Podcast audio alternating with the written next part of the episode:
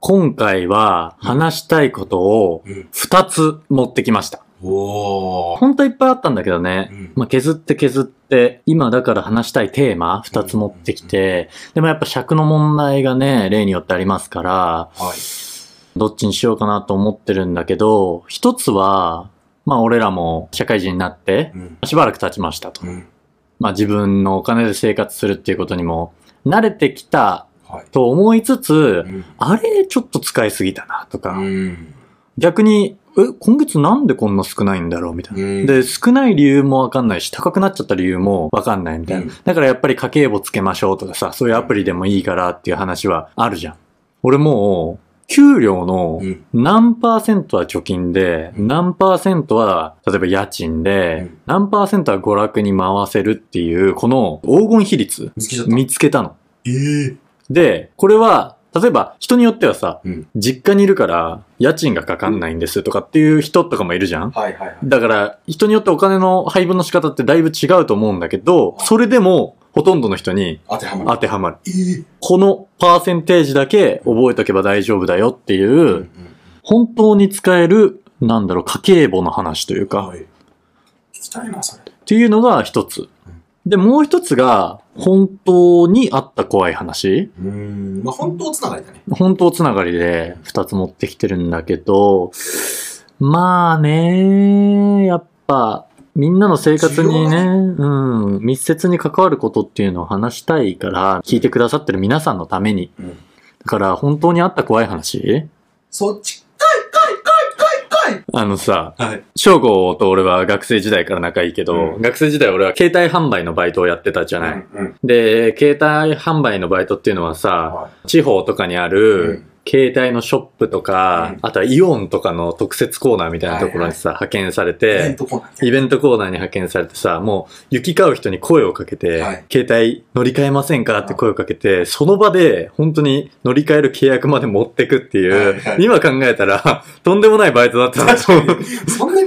のかなんだけど、そうそういるんだよね。いるんだよね。そうそうそう。結構いるんだよね。普通にさっきまでもう知らん顔で通り過ぎようとしてたおばちゃんとかが、最後なんかサイン書いてたりすんだよね。そう30分後ぐらいにね。何をしてんだよっていうね。そうそうそう。だから、そんなやついんのかって思いながら俺らも声かけてたけど、意外といいんだなっていうので、まあ、今日は何件取れたとかさ、今日は全然取れなかったとかやってたうんわけだけどさ、まあだからそれって営業職で、しかも一般の方に向けた営業職じゃん、うん。だから、携帯の説明とかもするわけよ。はいで、いろんな機種があるから、しかもその日によってね、何が割引できて、何が割引できないとかもあるんだよね。在庫があるそうそうそうそう。そうそうそう。だから、その時、在庫があって、なおかつ安くできるものをやっぱ進めるってなると、なんか、ぶっちゃ売れけ、残ってるやつ。ぶっちゃけ売れ残ってるやつとかのいい点をプッシュしないといけないとかっていう話になってくるじゃん。で、あのー俺が適当に声かけたおばちゃんがね、もう年齢不詳のうん。30代後半にも見えるし、50代前半にも見えるみたいな、はいちょっと不思議な感じのおばちゃんで、めちゃくちゃ派手にしてるおばちゃんが話聞いてくれて。で、その時ね、売れ残ってたのが、iPhone とかでも何でもなく、本当に、何それみたいなやつが在庫としてあったから、うん。これを売ろうと思っうんて、それの説明をしてたら、そのおばちゃんはすごい真剣に聞いてくれて、うん。あ、ええみたいな、そんな、じゃあこういうこともできるんですか？とかって聞いてくれて、あ、こういう機能もございますし、みたいな。まあ、もちろんスマートフォンなんで、うん。あの、そういうアプリを入れてもらえれば、そういうことももちろんできます、みたいな話をしてて。え、じゃあこういうことは連絡先くださいって言われたの。え？え怖い怖い怖い怖い怖い 怖い。俺だから、え、聞き間違いかなって思って、え、え、何ですか？って言ったら、はい。あ、連絡先をください。って言われて、え？目見てはっきりと派手にしながら、え、怖いってって思って、本当に怖くなったんだけど、でもそれは断りたいじゃん、俺も。。断んないといけないから、もう本当に適当なこと言わないと、でっち上げうんてきちんと理由作んないとと思って、んごめんなさい、ちょっとこれ、僕やっぱりこうやって人と話すお仕事をしてるので、この仕事柄、仕事中に、そのお客さんと連絡先を交換するってことはダメになってまして、うんみたいな。言ったら、え？じゃあ何時にシフト終わります？と聞かれて、仕事終わった時間そうに。そうそう。来るみたいな。こういうことしてんだ。いや、怖いってと思って怖、すぎる。これが本当にあった怖い話の1で、やっぱそのバイトはさ、そういうおばちゃんみたいに、いろんな人と喋るから、はい。まあ、声かけた人がやばい人だったみたいなことも多々あって、で、一回ね、吉祥寺の店舗に派遣された時に、もうその日超暇で、うん。しかももう、道行く人もほぼいないみたいな。うん。声かける相手もいないから、8時間ぐらい突っ立ってるだけみたいな日があって、はいはいだから、もう店舗の前立たないで、うん。ほとんど俺中をうろちょろしてたの。はいはい。で、ちょっとあの、スマホの機能、うん。勉強してますとか言いながら、携帯の棚とか見てるふりして、うろちょろしてたんだけど、うん。その店舗のおそらく店長さんというか偉い人と、本当に窓口で受付をやってるようなペイペイの若い男の子の社員みたいなうん。人の会話が聞こえてきてて、うん。で、なんか、吉祥寺の近くに、なんだっけな、松屋かなんか、あ牛丼の松屋かなんかがやってるうんステーキ屋さんの実験でそういうお店ができたみたいな。なんだったか忘れちゃったんだけど、名前が。で、そういう話をしてて、うん。お店の店長さんとペイペイの若い子が行ったことあるっぽくて、もう一人いた女性の社員に、そこのステーキ屋さんが美味しいよっていう説明をしてたのね。はいはい。で、店長さんが、その女性社員に向かって、いや、あそこに松屋のステーキバージョンができて、みたいな。結構美味しいよ。あれ美味しいよな。って言って、そのペイペイの男性社員にはい振った時に、ああ、普通に美味しいっすねって言ったのね。で、まあ、それも、まあちょっとね、俺違和感あったよ。だって、上司に、あそこ美味しいよなって振られたら、あ、美味しいですでいいじゃん。そうだね。普通に美味しいですっていうのはさ、ちょっと、あ、コミュニケーション下手だなーって思ったんだけど、そしたらもう上司がそこ突っ込んで、いやいや、普通にっていうか、あそこ結構美味しいじゃんって言ったら、あ、そうっすね、普通にって言って、怖いって、それは。怖うわこヒヤヒヤするこそう、もう背筋凍って、この店舗はもう来たくないなっ確かに。ていう話があったね。だから、そのバイトは、何それっていうこととか、怖いことを、あるよね。結構経験したバイトで、ただ、そのやっぱ自分がさ、契約取りに行くっていうバイトをしちゃったから、逆に街中で自分が声かけられると、なんか無限にできないというか、この人も頑張ってるからなって。と。てか、なんかね、その、うん。この人もやりたくてやってるわけじゃないんだろうな。そうそうそう会社とか上の人に言われてやってるんだろうな、とかって思うとさ、うん。無限にできないのそうそうそう俺、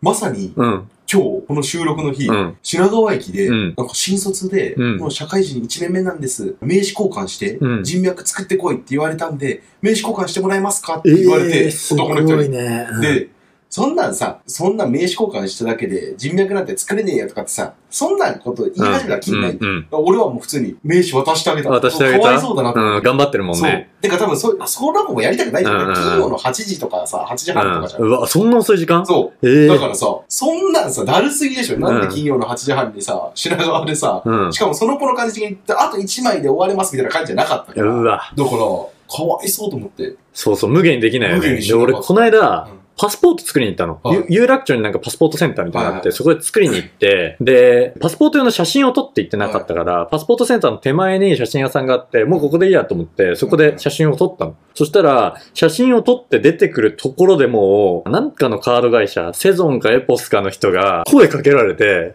で、うわーと思って、うん俺これ似たようなことやってたなと思って、ちょっとお話だけでもうんって言われたから、いや、お話だけ聞いてあげようと思って、聞いたんよ。で、説明もちょっと長くて、うんこのカードは海外保険うん。がこんぐらいつきますとか、今入ってくれたら、何々のポイントがいくらいくらきますみたいな話があって、まあ5分ぐらい話聞いたかな。まあまあ聞いた。ちゃんと聞いて、でも別に入る気はないから、うん本当にまじまじと5分ぐらいゆっくりうなずきながらその話を聞いて、いかがですかって言われた時に、あ、大丈夫ですって言ったの。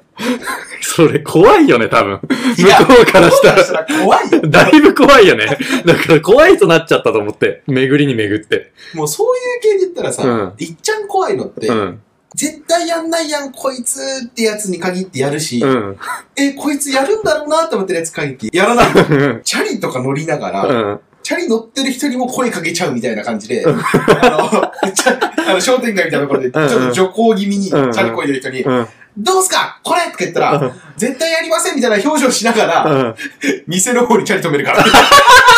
やるんかよ、お前！っていう。っていうのもあるし、歩いてる人にこううん合わせるようにうん。歩きながら、うん。沿い歩きしながら話してて、これこういうやつで、こういうやつでって言ったら、うん、うん、うんってめちゃくちゃ笑顔で話してて、で、あ、じゃあちょっと今お時間、大丈夫です。いや、お前、やらなないのにその笑顔はダメでしょだって。あと、その、や、や、やったやつも、お前やるんだったらもうちょっとニコニコせよ。あの、ほぼ、一言も返答せずに、うん。こっちに返答しないのに、じゃあお店の方に行ってたら、お店入ってくれたんですよ。チャリ乗ってたのにねそう、チャリ乗って嫌そうな顔しながらね。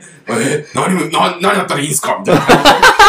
来るんかい。来るんかよ、お前って。お前もうやらないよりも下だから。そんなことあるか。やってくれた方がいいだろ。まあでも、うんいっちゃん怖い話すると、うんうん。まあ、あの、俺らもさ、20代中盤からうんうん後半に差し掛かろうとしてる年齢じゃん。そうだね。うん。二十歳超えてさ、数年は経ってるわけよ、うん少なくとも。俺、二十歳超えて、うん。9回うんこ漏らしてる。怖い、怖い、怖い。あいにこと怖い。これなんで？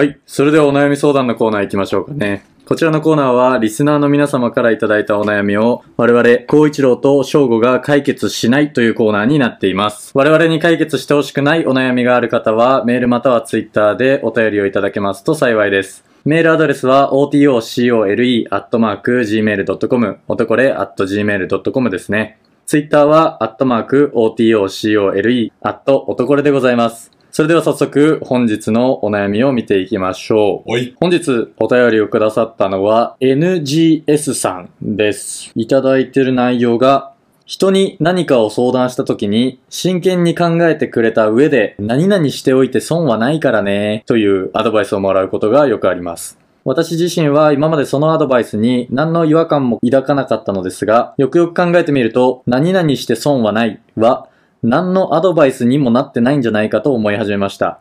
お二人はどう思いますか？ということで。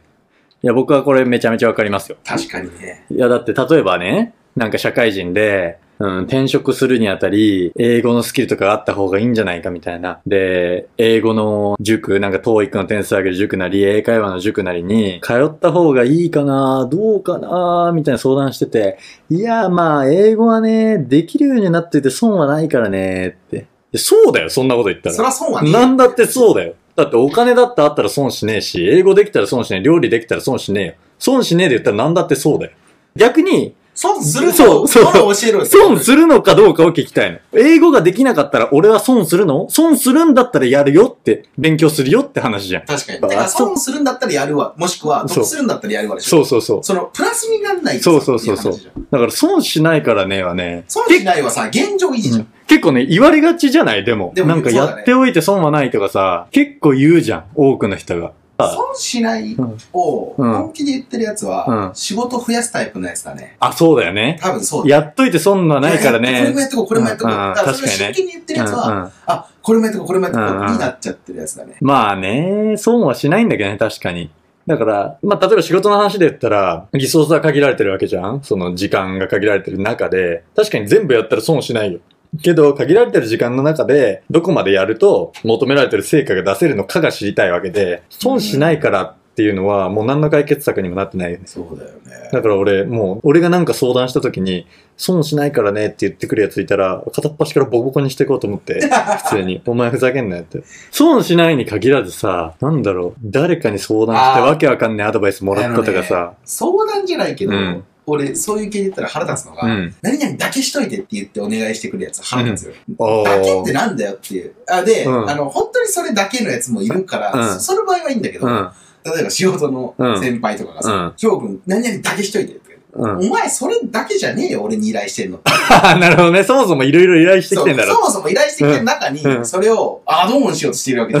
それはもう、だけじゃないからさ。うんだから普通にさ、何々してって言ったらいいじゃ。うんん。何その、ちょっとさ、何々だけしといてっていうさ、その、それでちょっと、何、許してもらおうとしてねわ。かりましたって、その受託させようとしてんじゃねえよ。こっちには気は使ってますよってアピールがね、そのだけのだけの2文字にね。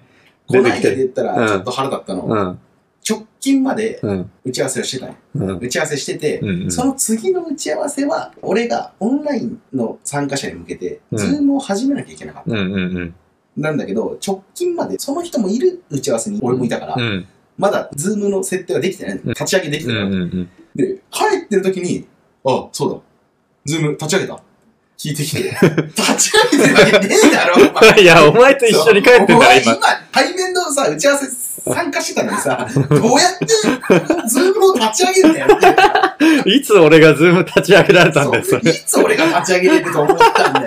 で、立ち上げれるって思ってたら、お前すげえな、その、何、その、イメージ力というか、イマジネーションが、すげえなっていう。IT に対する全幅の信頼をね。そう、IT なのかわかんねえしな。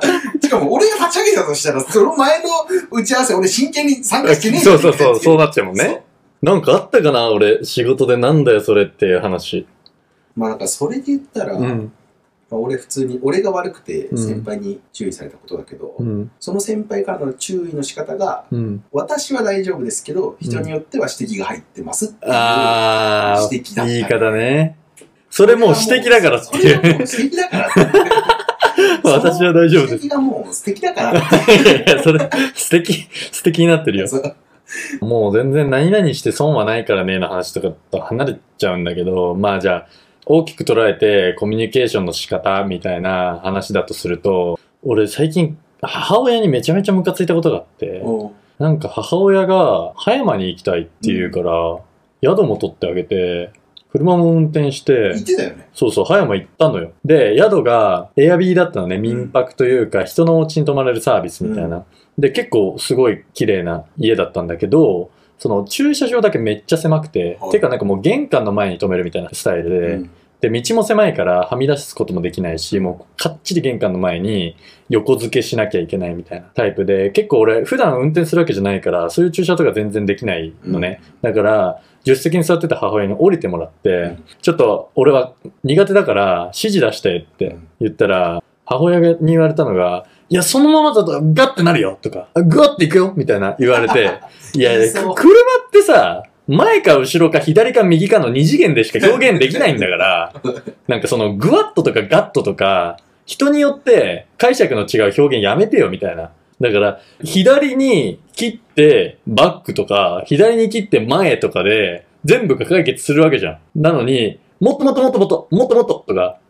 で、俺これ母親だけなのか、その世代全員なのかわかんないんだけど、あんま会社とかで思ったことはないけど、うん母親の友人とか見てると、なんだろうな、自分と相手が前提としてるものが、ぜ一緒だと思ってる。全然違うっていう想定を持ってない。あ一緒だと思ってあ。ある。のそれはそう。あるかもね。あの、てかまあ、おっさんとかもそうじゃない？もう、配慮が足んないんだよね。そうそう。配慮が足んないだし、配慮が足んないからこそ、それがコミュニケーションのズレというか、ミスにもつながってくるんだと思うのね。で、これ俺なんでなんだろうってちょっと考察したんだけど、まあ一つは普通にもう本当に老害化しちゃってるっていうのが一つと、あともう一つが、やっぱなんか確一的な社会だったんじゃないかなみたいな。みんなが良しとするものが一緒で、そう。みんなが目指す姿が一緒で、みたいな。まあ多分、社会の環境もあるんだけど、バブルとか。うんあの、もうほっといても給料が上がっていきますと。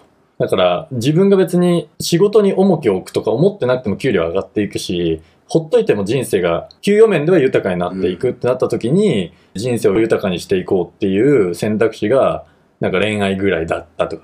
だからみんな恋愛に本当に一直線に行ってたし、彼女がいるやつがイケてるやつで、みたいな。女の子とデートすることはイケてることで、みたいな。みんなそうだったんじゃないかなっていう。で、未だになんかその、俺ずっと彼女いないけどさ、なんかもう、下の人間として見てくるもんね。いつまであんたは彼女できないのみたいな。ああ、お母さん。そうそうそう。で、いや別にあるって彼女いないやつなんているから、そんなやつって話じゃん。う。まあ、そそうそうそうそう。で、別にいるか？いるだろ。か、が、だから彼女がいないから良くないとかじゃないじゃん。別に俺らの価値観ってないじゃん。あないじゃん。てか普通に、うんあいつは今彼女いない。うん。こいつは今彼女いる。そうそうそう。だけだからねっ。ていう話じゃん。だから彼女がいないからどうこうとか、多分、その世代では彼女がいることだとあか、あ。うんが、まあ、うん。人生における豊かさのそうそうそうそう。指標みたいなね。指標だ、だったし、しかもみんながそうだったんじゃないかなと思ってその。指標はみんなの中で共有されてたってことだよね。そう。だから、今ちょっとね、世の中はダイバーシティインクルージョンの方に向いてるけどさ、そうなった時に、嫌 そうな声出すね。それ自体は別にいいことなんだから。あそれにあやかってわけわかんないこと言い始める奴らが悪いのであって、それ自体はいいことだからさ。あ。うーん。納得してないね。納得してないか。納得してねえなしかも、あの、ちょっと前のやつ掘り起こさせてもらうけど、うん。男に迎合しないってことを理由に腕毛剃らないやついました。こないだ、写真、えっ、と、インスタに載ってました。腕毛剃ってましたこの話、何の話か分かんない人は、ぜひ、前の、何の回か忘れちゃったけど、前のあの、回も聞いて。聞いてください。もう、あの、腕毛剃ってました、バッチシ。あの時あんだけ長文でインスタのストーリー上げてたのに、私はもう、男性に迎合する社会にはもう馴染まない。女として強く生きていく。プロジェクト X みたいな感じだったけど、えっと、腕毛バッチリ剃ってました。はいはい、迎合してましたお。帰り お帰りなさいませ。会いに行こうとこは。